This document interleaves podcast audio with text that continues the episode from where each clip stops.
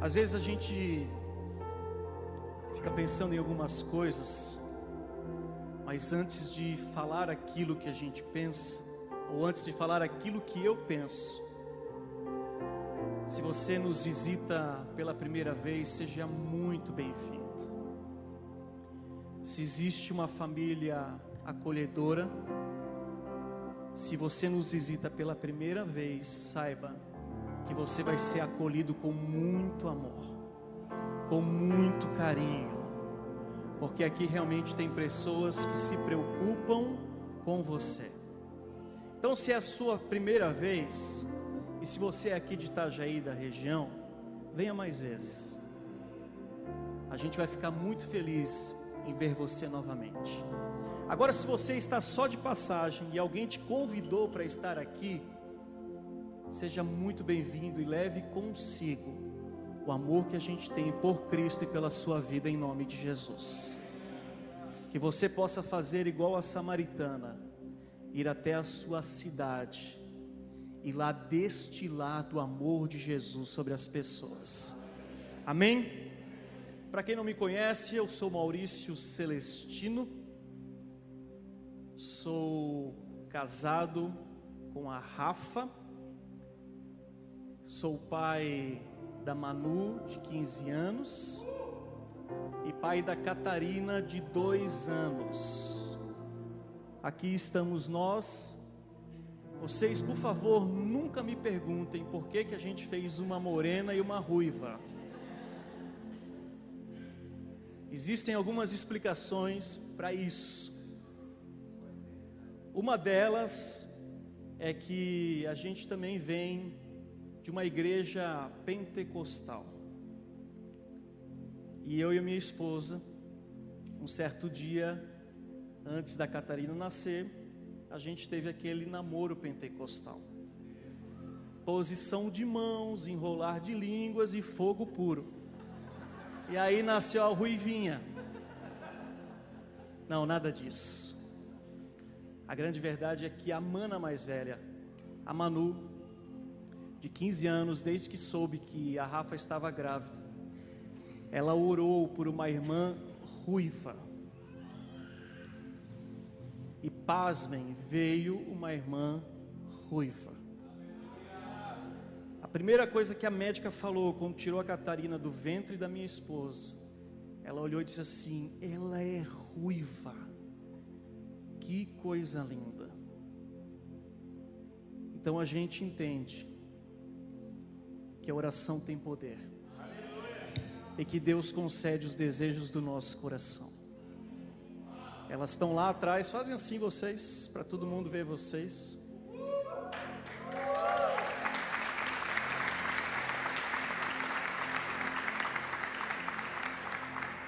E me sinto triplamente privilegiado por ter uma loira, uma morena e uma ruiva dentro de casa.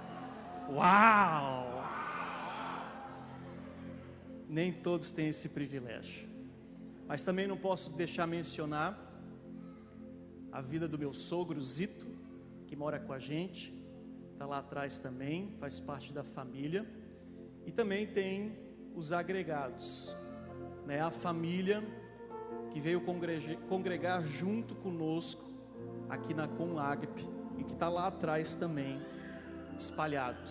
Então, aos poucos a gente vai se conhecendo e é muito bom fazer parte dessa família em nome de Jesus. Amém? Bem, a gente está numa semana profética, profetizando 2022. Eu estava pensando, por que, que nós estamos aqui? Nesse dia, nessa hora, com essas pessoas, e desfrutando de algo tão único e pessoal, e a gente pode dizer que isso é algo surreal. Obrigado, banda, que Deus abençoe vocês, em nome de Jesus. Não, não esqueci não.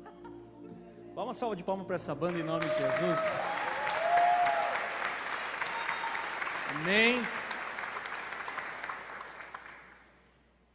E a gente pensar nessas coisas, ou pensar nisso, de a gente estar aqui nessa noite, no dia 29 de dezembro, às 8 horas da noite, para celebrar o Senhor e para profetizar 2022, é entender que esse recomeço que muitas vezes é necessário na nossa vida, são coisas que não voltam a ser como antes, mas com certeza terão sim um sentido muito mais profundo.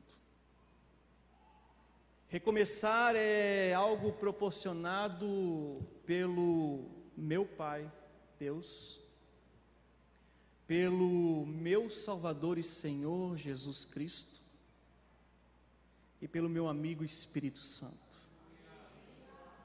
E como já foi falado aqui, onde será que eles estão agora? Onde será que o seu Deus, o seu Pai está? Onde será que o seu Salvador e Senhor Jesus está? E onde será que o seu amigo Espírito Santo está? E talvez de bate pronto a resposta ela vem de forma automática, ele está no meu coração, ele está na minha mente, ele está na minha família. Mas eu queria que a gente não pensasse somente nisso, mas e não professasse somente com os nossos lábios aonde ele está porque se fosse só isso, Jesus ele não falaria em um dos seus ensinamentos dizendo: Eu não conheço vocês. Aparta-te de mim. O que ele deseja é algo muito mais profundo. O que ele deseja é algo muito mais íntimo. O que ele deseja é algo sacrificial relacional. Porque ele e somente ele entende o amor ágape. O amor puro. E porque ele entende isso, ele falou: Eu não vos deixareis órfãos. Eu enviarei alguém eu enviarei o Espírito Santo, o Consolador, o amigo, o advogado, o intercessor que quando a gente não consegue dobrar os joelhos e orar, ele intercede por nós com gemidos inexprimíveis. E como o pastor Adilson falou aqui, você consegue sentir o cheiro dele? Você consegue sentir a presença dele? Você consegue sentir o abraço dele? Ele falando de forma íntima, pessoal contigo nessa noite.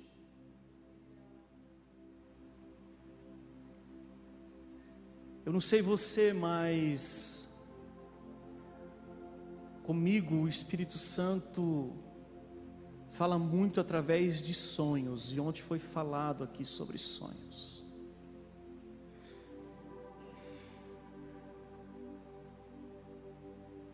E quando ele fala, e são sonhos pontuais, eu tenho a plena certeza de que algo vai acontecer vindo dele. Mas às vezes a gente está tão agitado e fim de ano nos proporciona isso, né? Agito, compromisso, festa, confraternização, correrias, compra presente, troca presente. Depois mais festa agora, mais correria, fim de ano, ano novo. E às vezes a gente esquece um pouquinho desse amigo Espírito Santo. E às vezes a gente não consegue perceber que num fundo musical ele está presente. Então gostaria que só que você fechasse os seus olhos por um minuto. E com esse fundo você agradecesse ao seu amigo Espírito Santo que está aqui.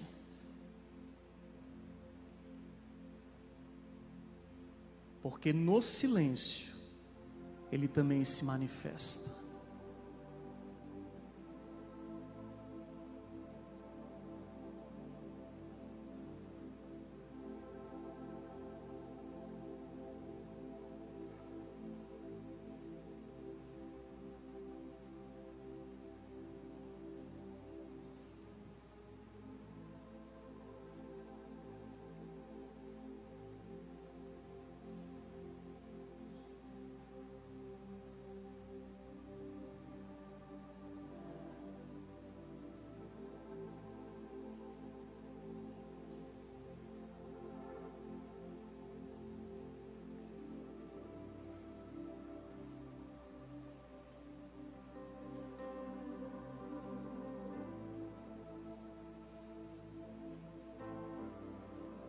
Amém, Jesus.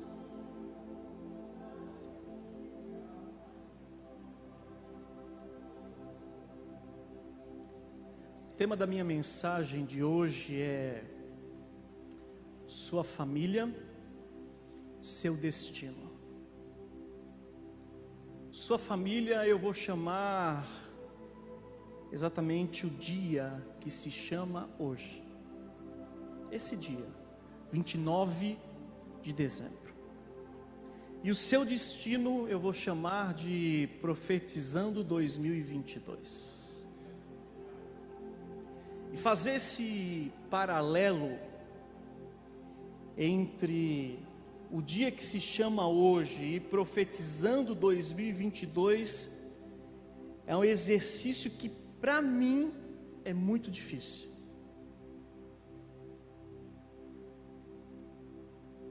Eu tenho uma grande dificuldade de enxergar no amanhã algo que eu possa estar profetizando ou desejando hoje.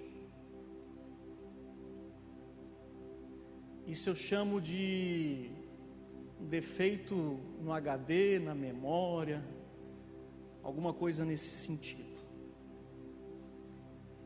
Eu gosto muito de viver o dia. E para mim, esse tempo de profetizar 2022 tem sido um tempo maravilhoso. Onde eu começo, em forma de exercício, usar a fé para alcançar os alvos que eu preciso em 2022. Só que também eu entendo que eu não vou conseguir fazer isso sozinho. Talvez, como já foi falado aqui, nós não somos uma ilha. A gente não consegue viver isolado o tempo todo, por mais que a gente se sinta bem em muitas vezes estar isolado.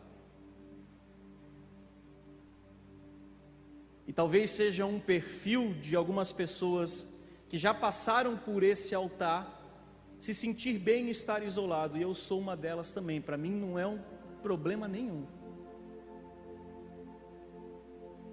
Mas eu sei que eu preciso ser relacional. Eu preciso me relacionar. E a gente precisa se relacionar um com os outros, mas principalmente com Deus Pai, com meu Salvador e Senhor Jesus Cristo e com o meu amigo Espírito Santo. A história que eu quero trazer para vocês nessa noite, ela fala exatamente da história de uma família. Ela conta a saga de uma família. Mas eu quero começar contando essa história através de dois versículos que estão em Ruth, capítulo de número 1, e o versículo 16 e 17. É uma declaração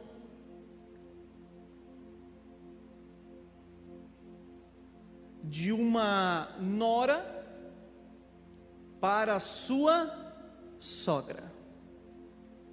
Talvez a declaração mais linda de amor que você vai encontrar na Bíblia.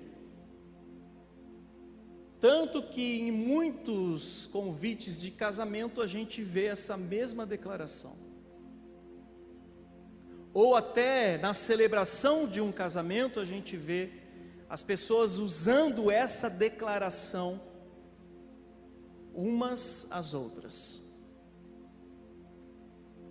E quando a gente para para pensar no amor envolvido através dessa declaração, e não somente no amor, mas o que essa declaração traz consigo a certeza de uma unção sobrenatural vinda da vida de Noemi. Como a gente fala, a gente às vezes usa o termo dizendo assim: eu respeito a unção que tal pastor carrega. Isso é lindo, maravilhoso. E a dona Ruth, nora da senhora Noemi, ela respeitou a unção que a sua sogra carregava. E ela faz a seguinte declaração em Ruth 1, 16, 17.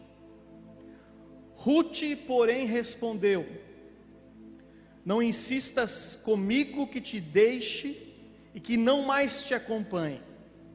Aonde fores, irei, aonde ficares, ficarei, o teu povo será o meu povo, e o teu Deus será o meu Deus. Onde morreres, morrerei, e ali serei sepultada. Que o Senhor me castigue com todo rigor, se outra coisa que não a morte me separar de ti. Olha o poder dessa declaração.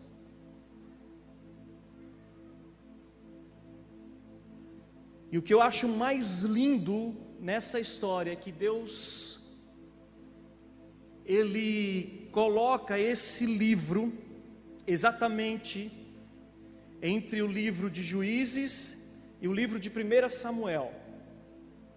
E ali ele escreve um poema de amor a respeito de uma família. O livro de Juízes ou o período de juízes, ele dura cerca de 350 anos.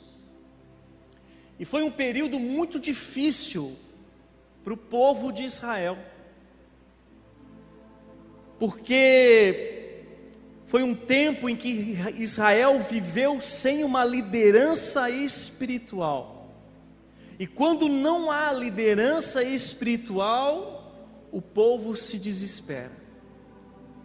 Quando não há uma liderança espiritual, a casa, a vida e as pessoas perdem o sentido real do que estão vivendo. Tanto que, no último capítulo de Juízes, e o último versículo, que é o capítulo de número 21, versículo de número 25, diz que naquela época não havia rei em Israel, cada um fazia o que lhe parecia certo. Alguma semelhança com o que a gente está vivendo hoje?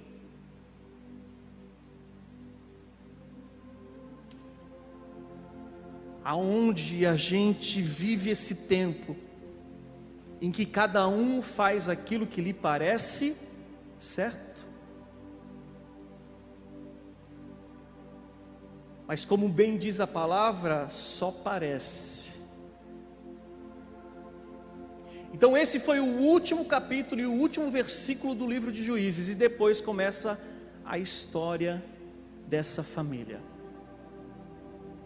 Uma história que traz consigo um drama pessoal, porque no tempo de Juízes houve fome na terra, e um homem, esposo de Noemi, Elimeleque, pai de Malom e de Quilion, toma uma decisão, baseado no desespero de não ter pão, alimento para dar para sua família. Então ele sai do lugar que ele está, ele sai da terra que ele está, e ele vai para a terra onde os moabitas viviam. Diz que ele vai para uma terra chamada Moabe. Os moabitas são da descendência de Ló e de sua filha mais velha.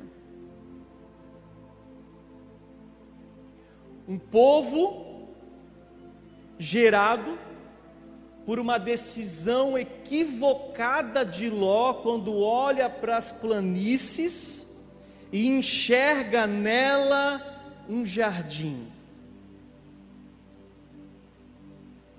Tomou uma decisão por aquilo que estava vendo. A história conta que ele vai morar perto de Sodoma e Gomorra. Ele não mora em Sodoma e Gomorra, ele mora perto mas num determinado momento da história ele já se encontra em Sodoma e Gomorra e talvez o restante da história você conhece. E o fim da história é essa descendência dos moabitas. Moabe, os moabitas eram um povo que lutaram contra Israel. E por, e por mais ou menos uns 18 anos, tomaram parte de terras de Israel e fizeram Israel como escravos. Então esse homem, o Elimeleque, ele toma essa decisão, pega a sua esposa Noemi, os seus dois filhos e parte para essa terra. Ele sai de Belém e parte para esse lugar. Talvez não consultando a Deus se era da vontade de Deus ele partir ou não talvez por uma necessidade, pelo desespero, pela opressão que estavam vivendo naquele tempo, em que havia fome e que não se tinha um rei para estabelecer a ordem, ele toma essa decisão e vai. Talvez como eu e você, que lá no final de 2020 estabelecemos algumas decisões, vontades, desejos, porque achávamos que aquilo era o melhor para o momento. Isso é errado? Não. Mas toda decisão nossa, ela traz consigo consequências que podem gerar vida ou podem gerar morte que podem trazer bênçãos ou podem trazer maldições. Quando a crise chega, a nossa vontade é de fugir. Esses dias eu até estava brincando aqui com o, o Jeff ali do Amazonas. Toda vez que o meu pai era pressionado pelas decisões que ele tomava na vida e ele se sentia oprimido, ele olhava assim para nós e dizia assim: qualquer dia desse eu vou colocar a mochila nas costas e vou lá para Santarém.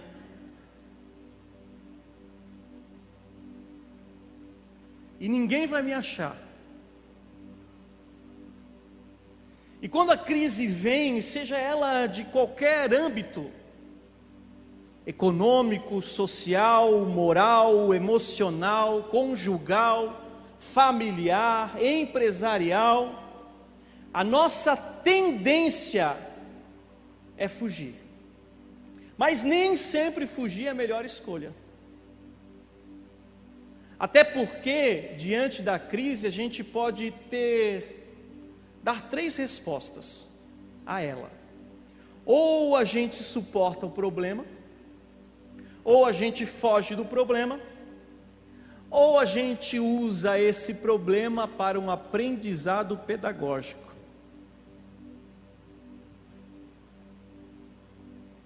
E com certeza a última é a melhor mas o processo é doloroso. Porque a gente se desespera por aquilo que a gente vê. Lembra quando começou a pandemia?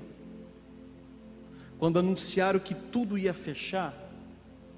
O desespero nosso de ir ao mercado e garantir comida para nossa casa, porque a gente não sabia quanto tempo que iria ficar fechado.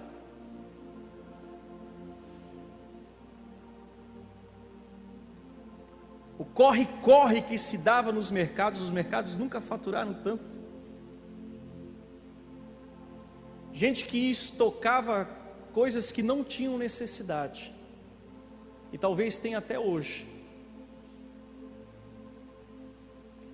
principalmente o tal do papel higiênico, né? Não podia perder o comentário, né?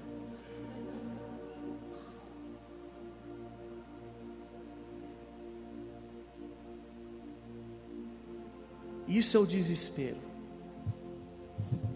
Eu não sei se você estava aqui quando a gente passou pelas duas enchentes, mas foi desesperador.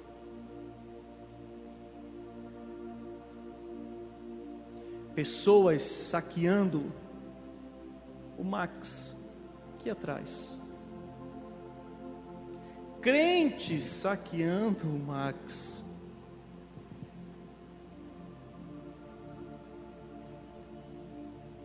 Por causa do desespero.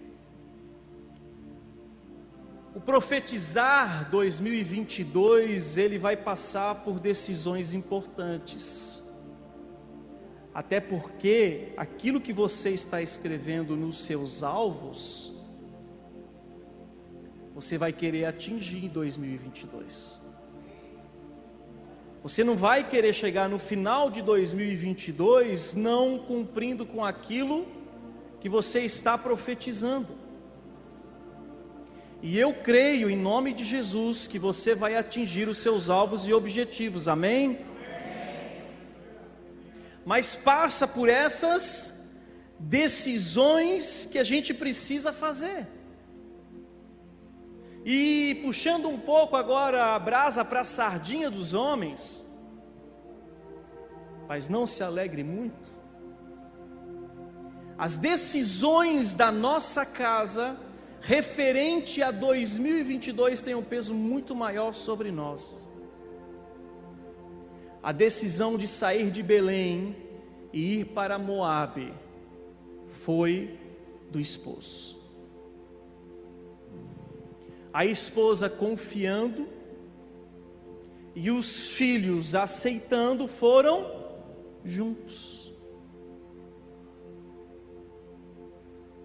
Então essas decisões importantes, elas têm que passar pelo governo da casa que está sobre o homem, não sobre a mulher. Não é que a mulher não tenha capacidade para tal, acho que tem, e até mais do que o homem. Mas é bíblico. O próprio Senhor fala sobre isso, dizendo que Jesus é o cabeça. Depois vem um homem como cabeça da casa, depois a mulher, os filhos e assim por diante. Então, essas decisões que passam pela vida de uma família é uma tarefa muito difícil. Direcionar a sua família a isso é complicado. Talvez o Elimeleque e a Noemi conversaram muito a respeito disso. Será que a gente deve ir para Moab? Será que a gente deve habitar em Moab? Tanto que a gente vai ver que essa decisão ela traz uma consequência drástica e mortal.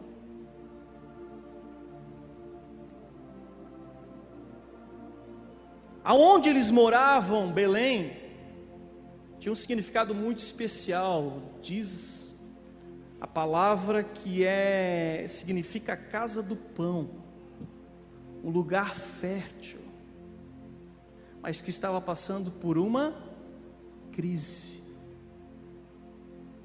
fome. Conta-se a história que nos campos de concentrações, as conversas que mais aconteciam entre as pessoas que estavam lá, não era sobre quando elas seriam libertas, ou de que forma elas seriam mortas, mas sim o desespero por não haver comida.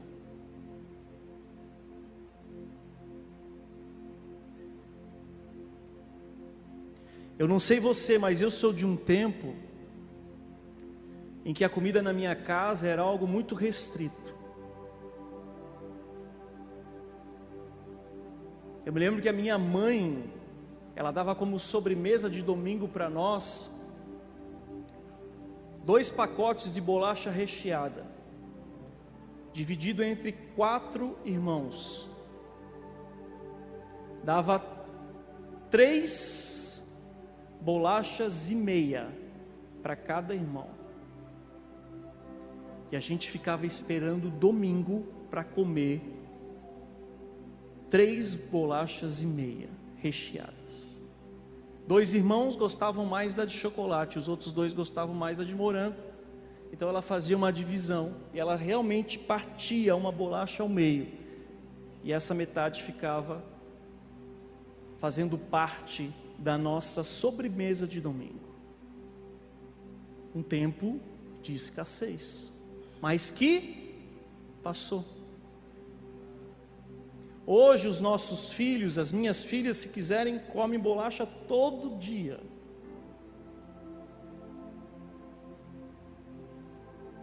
E talvez você já passou por um tempo de escassez, um tempo de crise um tempo em que faltou recurso e você se viu desesperado por isso. E talvez também tomou uma decisão errada sobre isso. Mas talvez a gente tenha que se lembrar da declaração de Abacuque, que faz uma declaração linda lá em Abacuque 3, do 17 ao 18 e que talvez a gente já cantou muito essa declaração, onde ele diz que porquanto ainda que a figueira não floresça, nem haja fruto na vide, o produto da oliveira minta, e os campos não produzam mantimento, as ovelhas da malhada sejam arrebatadas e nos currais não haja vacas, todavia eu me alegrarei no Senhor, exultarei no Deus da minha salvação.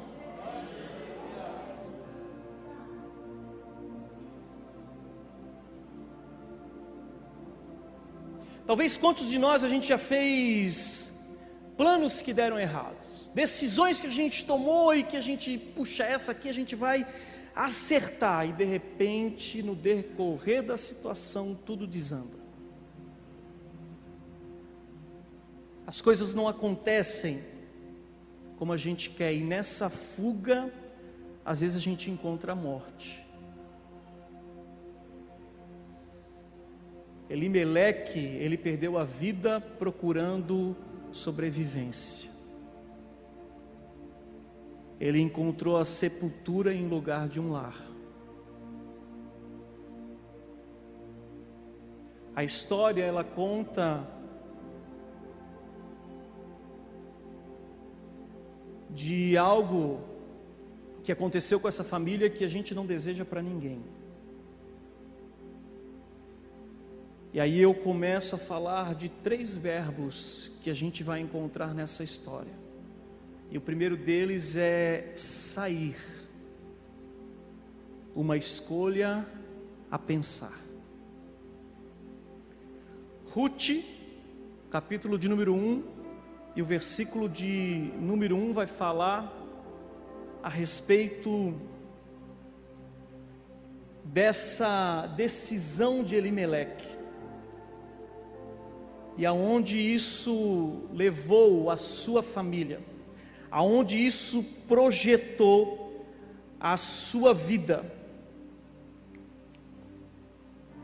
E eu tenho certeza absoluta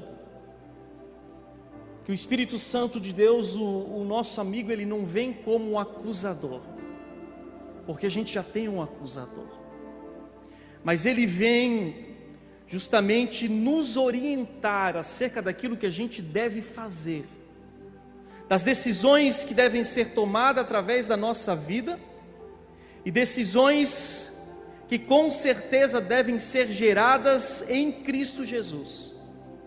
E Ruth 1, 1 vai dizer o seguinte: na época dos juízes houve fome na terra um homem de Belém de Judá, com a mulher e os dois filhos, foi viver por algum tempo nas terras de Moabe. Em outras traduções a gente vai ver ele falando, e nessa tradução a gente vai ver ele falando: saiu a peregrinar nos campos de Moabe. Então, o primeiro verbo que eu quero trazer para nós é sair. Uma escolha para a gente pensar. Porque essa decisão de Elimeleque, ela foi baseada no desespero da provisão.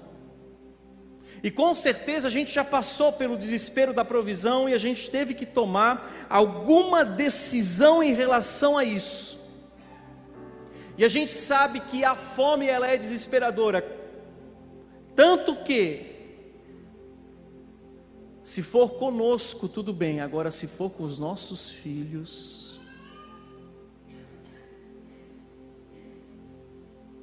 a gente talvez tome decisões erradas. O fato de eles terem saído e terem imigrado para uma outra terra, para um lugar que não era sua terra, e foi uma decisão que eles tomaram para passar um tempo apenas,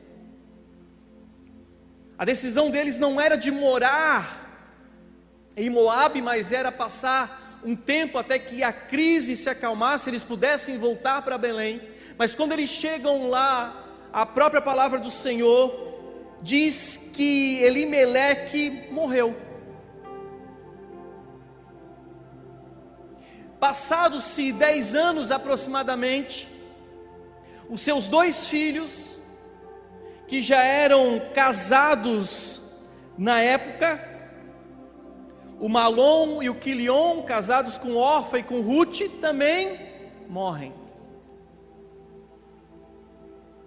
E a Noemi se vê sozinha em uma terra distante, uma terra que não era sua, passando por necessidades que realmente traziam aflições à sua vida. E talvez pensando no que iria fazer. A gente passa por isso. Eu não sei vocês, mas a perca de alguém que a gente ama mexe com a nossa vida.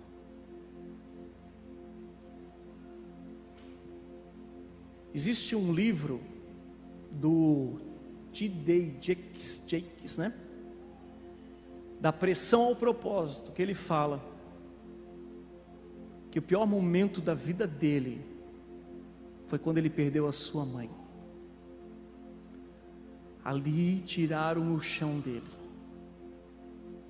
Um pastor renomado, escritor de vários livros, autor de alguns filmes que a gente já viu e assistiu Diz que quando a sua mãe morre, ele perde o chão.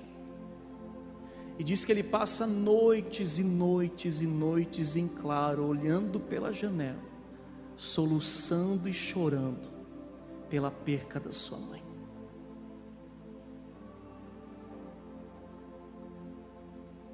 E talvez todos nós aqui já passamos por alguma perca significativa na nossa vida. No ano de 2017, dia 15 de novembro de 2017, a minha mãe, ela foi internada no Marieta, com fortes dores abdominais. Estava tudo bem, mas ela não estava mais aguentando essas dores e a gente levou ela no Marieta. Os médicos não descobriam o que ela tinha e foi necessário passar por uma cirurgia para descobrir. E no dia que ela fez a cirurgia, a médica nos chama e diz que uma grande parte do intestino da minha mãe estava todo perfurado. Eles tiveram que tirar uma boa parte desse intestino. Ela perdeu um rim. E em menos de 24 horas ela teve que passar por uma outra cirurgia para lavar todos os órgãos, tira todos os órgãos, lava todos os órgãos, coloca de novo dentro.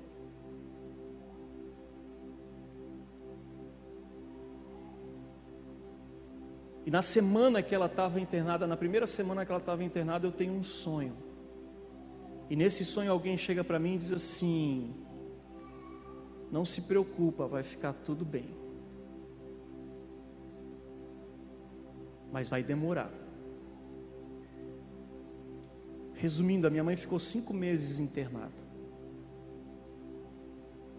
Ela passou três vezes pela UTI. A última vez que ela passou pela UTI, ela ficou 90 dias na UTI.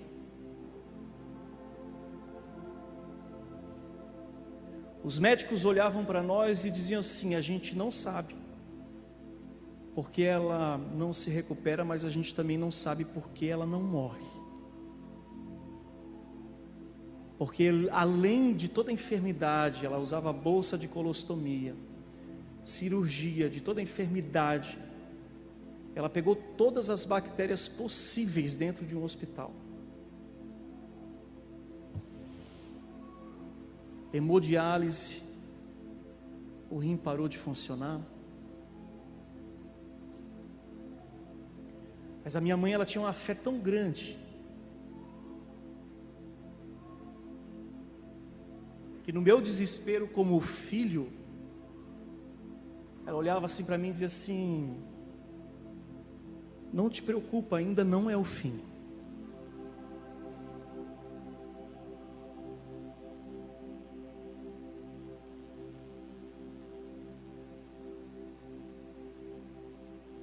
E um dia eu olhei para ela e disse assim: Mãe, a gente vai até o fim juntos, seja para a morte ou para a vida. E no dia 19 de abril de 2018, a gente estava em Brusque, num pequeno grupo. Meu pai liga e diz: Olha, tua mãe apagou e levaram ela para UTI novamente. A gente sai de Brusque. E aí vem novamente o Espírito Santo e ministra no teu coração, dizendo: vai ficar tudo bem.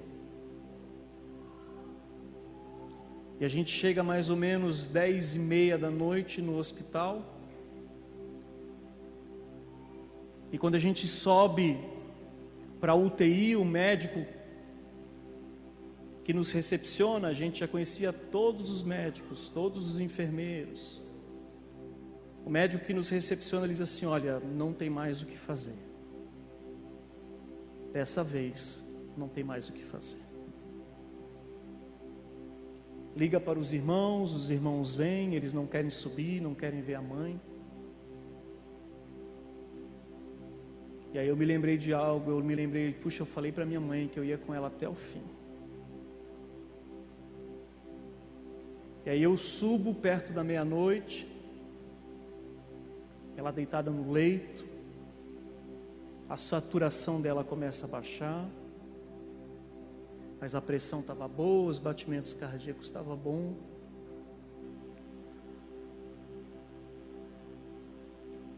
E nisso eu me debruço sobre ela.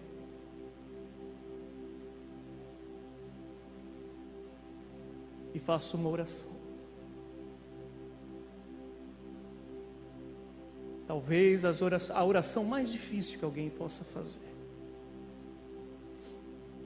Entregando a, minha, a vida da minha mãe ao Senhor. E pedindo para que o Senhor viesse receber ela. Quando eu levanto os meus olhos, que eu olho para o monitor, o coração dela já está em 25.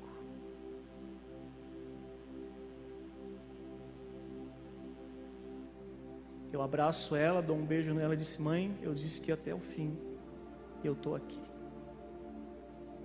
Eu olho para o monitor novamente, está em 12, 11, 10 e de repente a linha zero. Nisso eu chamo a enfermeira, digo: Olha, acho que a minha mãe faleceu. Ela vem, verifica, ela disse: É, realmente, ela partiu. E aí os corredores do hospital se tornam longos, infinitos, e você não consegue mais achar saída. E aí você tem que dar a notícia que a sua mãe se foi.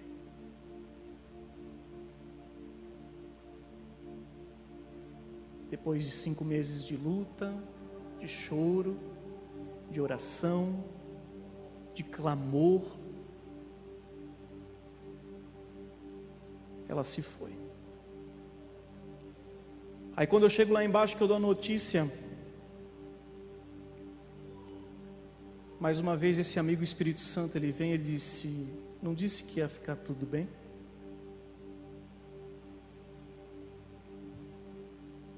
Aí talvez como Noemi, tu se pergunta assim, puxa, mas eu perdi alguém, como é que vai ficar tudo bem? E aí o Espírito Santo diz assim, eu cuidei de ti durante esses cinco meses. Eu te dei força durante esses cinco meses. Eu coloquei alguém do teu lado para cuidar da sua mãe. A minha mãe chamava Rafa de filha. No hospital ela dizia: Onde está minha filhinha?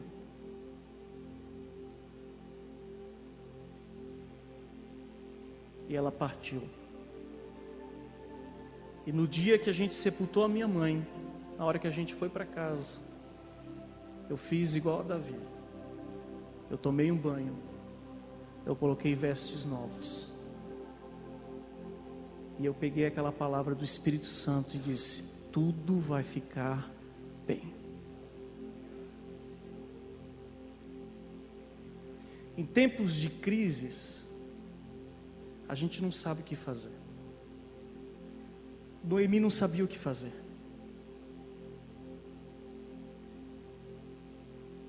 A segurança econômica que eles buscavam em Moabe já não existia mais. Talvez você sabe que viúva naquele tempo não tinha valor nenhum, não tinha sustento nenhum. E talvez como eu e você, essas brechas emocionais que a gente traz com a gente quando a gente perde alguém, a gente fica desorientado. E às vezes a gente culpa o Senhor.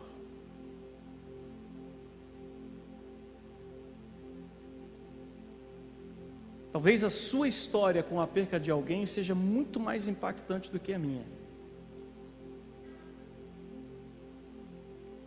Mas eu posso dizer com certeza para você que o mesmo Espírito Santo que cuidou de mim e da minha família está cuidando de você.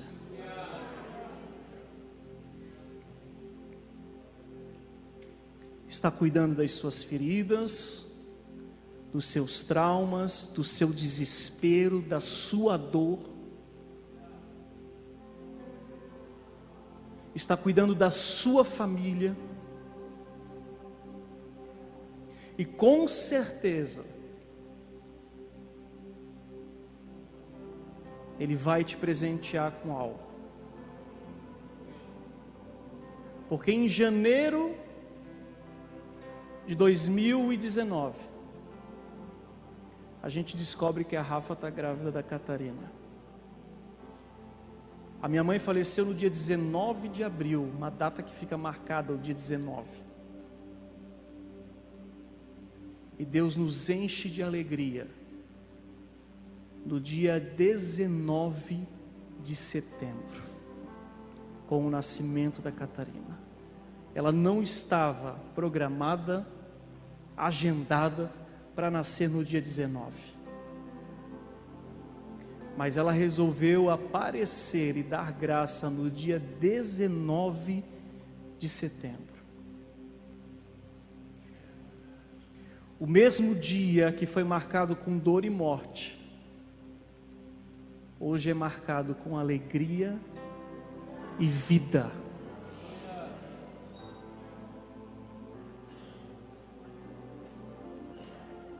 Então, às vezes, a gente sair se torna algo perigoso, quando a gente não tem a direção de Deus. E nesses três verbos, a gente também encontra o verbo voltar, dor e esperança. Ruth 1,6 vai falar sobre isso quando diz: quando Noemi soube em Moabe que o Senhor viera em auxílio do seu povo, dando-lhe alimento, decidiu voltar com suas duas noras para sua terra. Assim ela, com as duas noras, partiu do lugar onde tinha morado. Eu já estou no sete, vamos ficar no seis. Escuta uma coisa. Ela escutou que Deus visitou o seu povo ela sabia que o lugar deles não era em Moab. Moab era um lugar de passagem.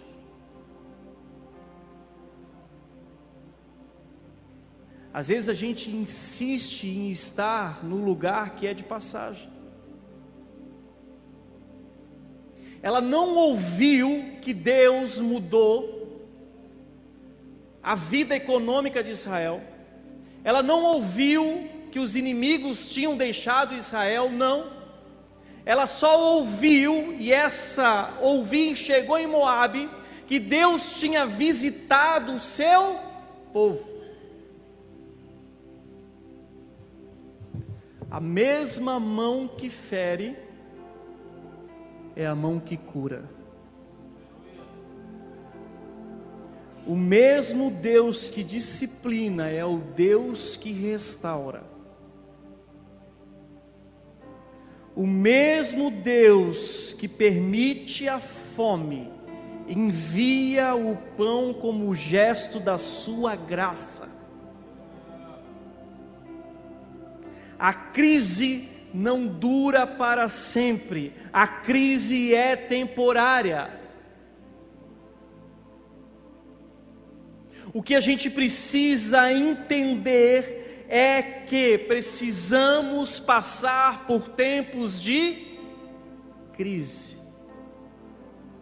para viver o profetizar das nossas vidas. E quem já não passou por crises? Eu não sei você, mas Tem o meu cunhado que o nome dele é Daniel e a esposa dele insiste em chamar ele de lindo. Tudo bem, a opinião dela. Mas no fim toda a família chama ele de lindo. É, ela profetizou muito isso.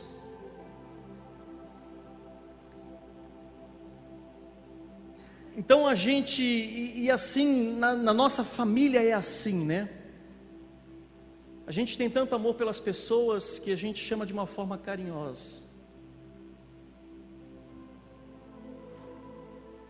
E lá na nossa família eu sou um pouco fora do ritmo das coisas. Eu vou explicar por quê. Em 2011, eu passei por um processo de síndrome do pânico. um processo difícil, doloroso, onde eu me olhava e dizia assim: eu não vou voltar mais, eu vou ficar louco. Mas com a ajuda da família, com a ajuda de especialistas, de amigos, eu fui me recuperando, fui me tratando. E tem momentos que eu estou melhor e tem momentos que eu passo por crises.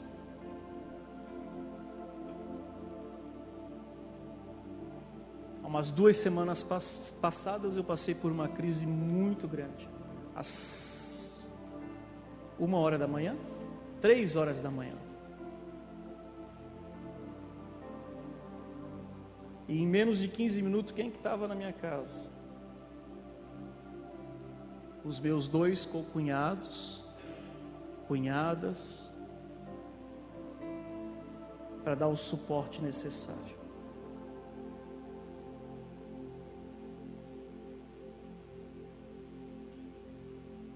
Aí, semana passada, a gente programou durante seis meses um tempo de, de folga, de férias.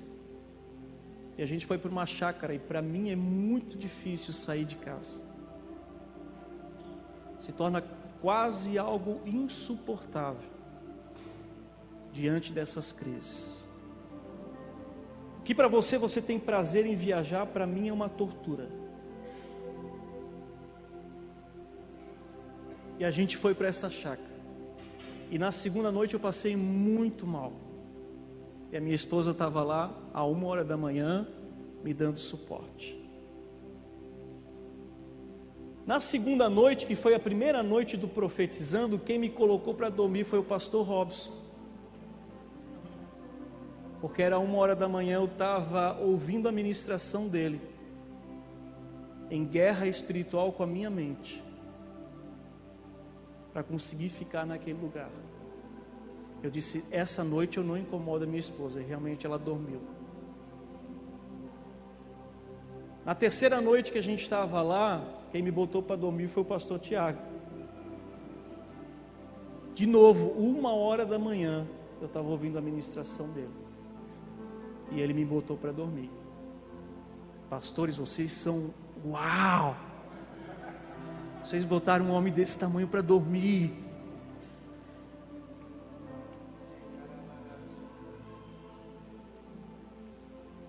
E a última noite eu também passei mal.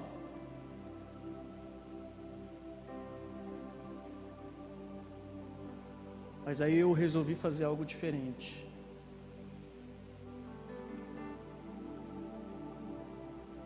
Eu fui guerrear com a minha mente. Dormi. Porque a minha intenção era dormir. Porque eu não conseguia dormir. Então às vezes a gente olha assim, né? para alguém que está aqui em cima dizer assim: puxa, esse cara não tem problema. A vida desse cara deve ser muito boa. Ele não deve passar por problema nem por crise nenhuma. Gente, como eu passo por esses perrengues. Mas aí eu descubro algo. A mão do Senhor continua sobre a minha vida. E quando eu passo por esses momentos de crises, eu volto. Lá em 2011, começo a me recordar do tempo que o Senhor me livrou de algo muito pior. Porque hoje são momentos de crise. Naquele ano eu saí fora de mim.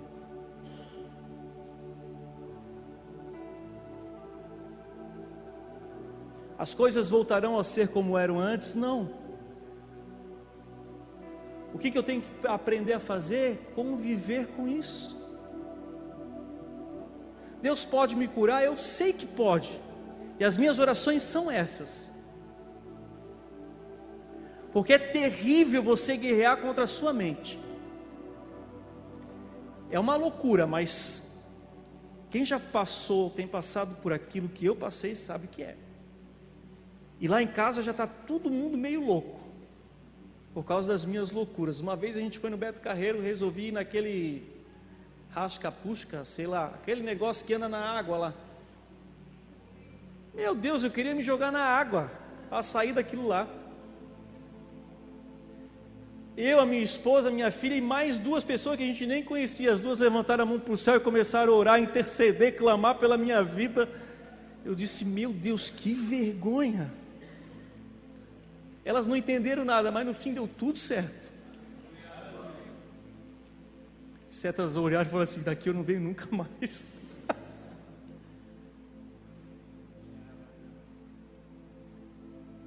O último verbo para mim terminar, que eu já falei demais, é o verbo chegar.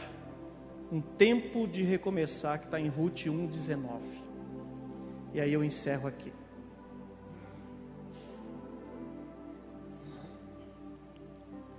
Prosseguiram, pois, as duas até Belém. Ali chegando, todo o povoado ficou alvoroçado por causa delas. Será que é Noemi? Perguntavam as mulheres. Gente, a comoção tomou conta daquela cidade. Noemi estava voltando. Com certeza a história de Noemi chegou a Belém, chegou ao seu povoado. Uma mulher que volta sem o marido, sem os dois filhos. Três sepultamentos em Moabe volta com uma nora que decidiu ficar com ela por amor, através até aquela declaração que a gente leu no início da ministração. Mas ela volta com amargura, tristeza. Tanto que ela diz: O meu nome não é mais Noemi, o meu nome é Mara, que quer dizer amargura, tristeza. Ela culpa o Senhor por aquilo que tinha acontecido com ela, porque na mente dela tudo estava muito certo. Eu, a gente fez isso para a gente receber isso, passar por isso, e o que eu recebo é a morte do meu marido, dos meus dois filhos. Volto pobre, sem nada.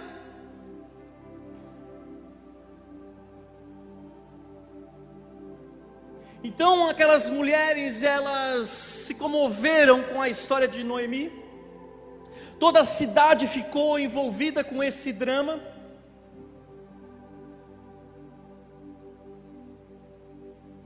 E eu acho isso muito parecido com a família que a gente tem em Cristo. Que quando a gente fica sabendo de alguma família na igreja que está passando por um problema, por uma necessidade, a gente fica comovido por isso e quer ajudar de alguma forma, e esse é o nosso papel como igreja de Cristo.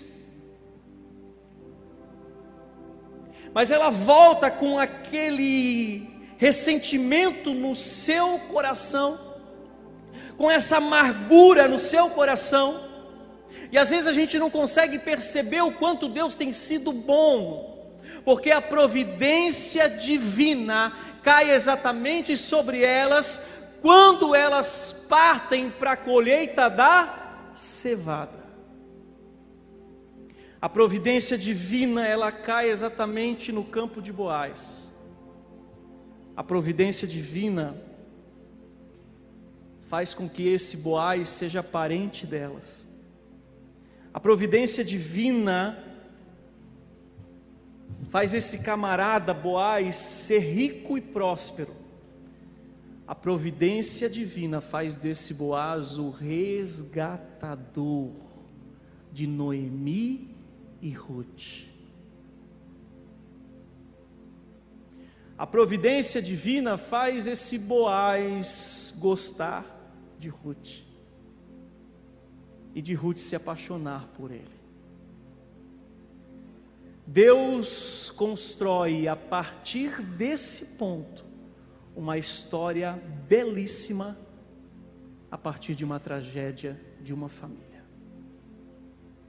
Tanto que a gente vai ver o nome de Boaz e de Ruth na genealogia de Cristo em Mateus capítulo de número 1. E Boaz gerou Obed, se eu não me engano, filho de Ruth, está escrito assim, que gerou Jessé, Jessé gerou o rei Davi. Que história.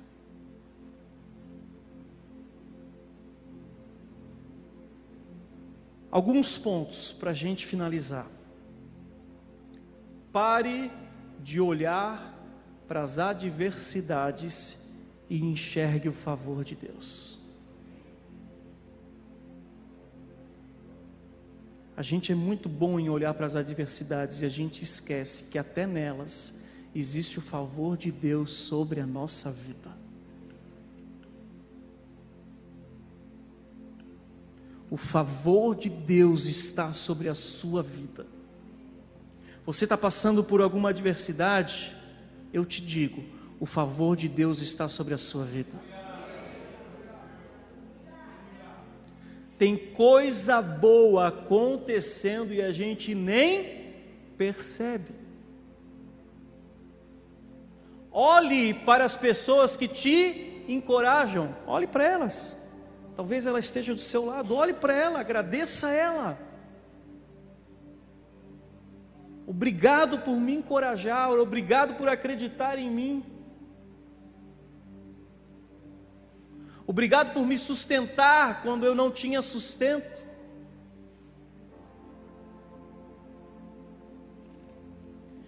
Pare de olhar para Deus como aquele que quem luta contra você, mas sim como aquele que luta por você. Noemi culpou Deus e Deus não tinha culpa de nada. Às vezes a gente culpa Deus por algumas coisas. E entenda algo: a disciplina nos leva ao recomeço. E a própria palavra de Deus diz que Ele só disciplina aquele que Ele ama. De vez em quando eu falo isso para minha filha. Eu digo, filha, eu só estou te disciplinando porque eu te amo. Porque se eu não te amasse, eu não estava nem aí para a tua vida.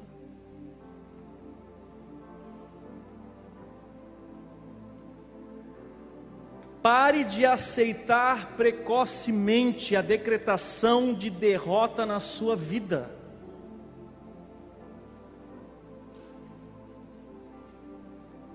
E não terminou. Não acabou. Deus tem mais e muito mais. A fonte que jorra do nosso Senhor, ela é infinita. E quanto mais a gente bebe, mais sede a gente tem. E para a gente terminar, Deus vai recomeçar a sua história. Fique de pé em nome de Jesus.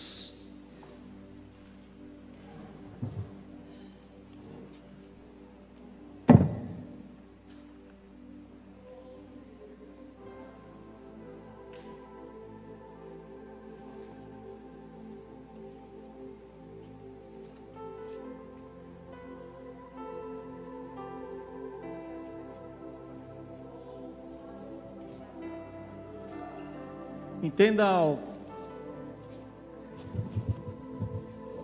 É Deus que tem nas suas mãos o leme da sua vida. Descanse nele. Creia nele.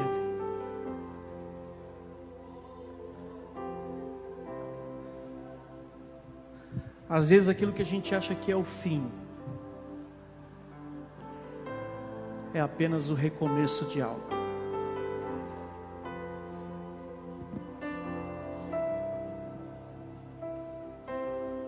Não terminou ainda. A fôlego de vida em você não terminou ainda. Creia faça a sua parte. Com certeza Deus está fazendo a dele.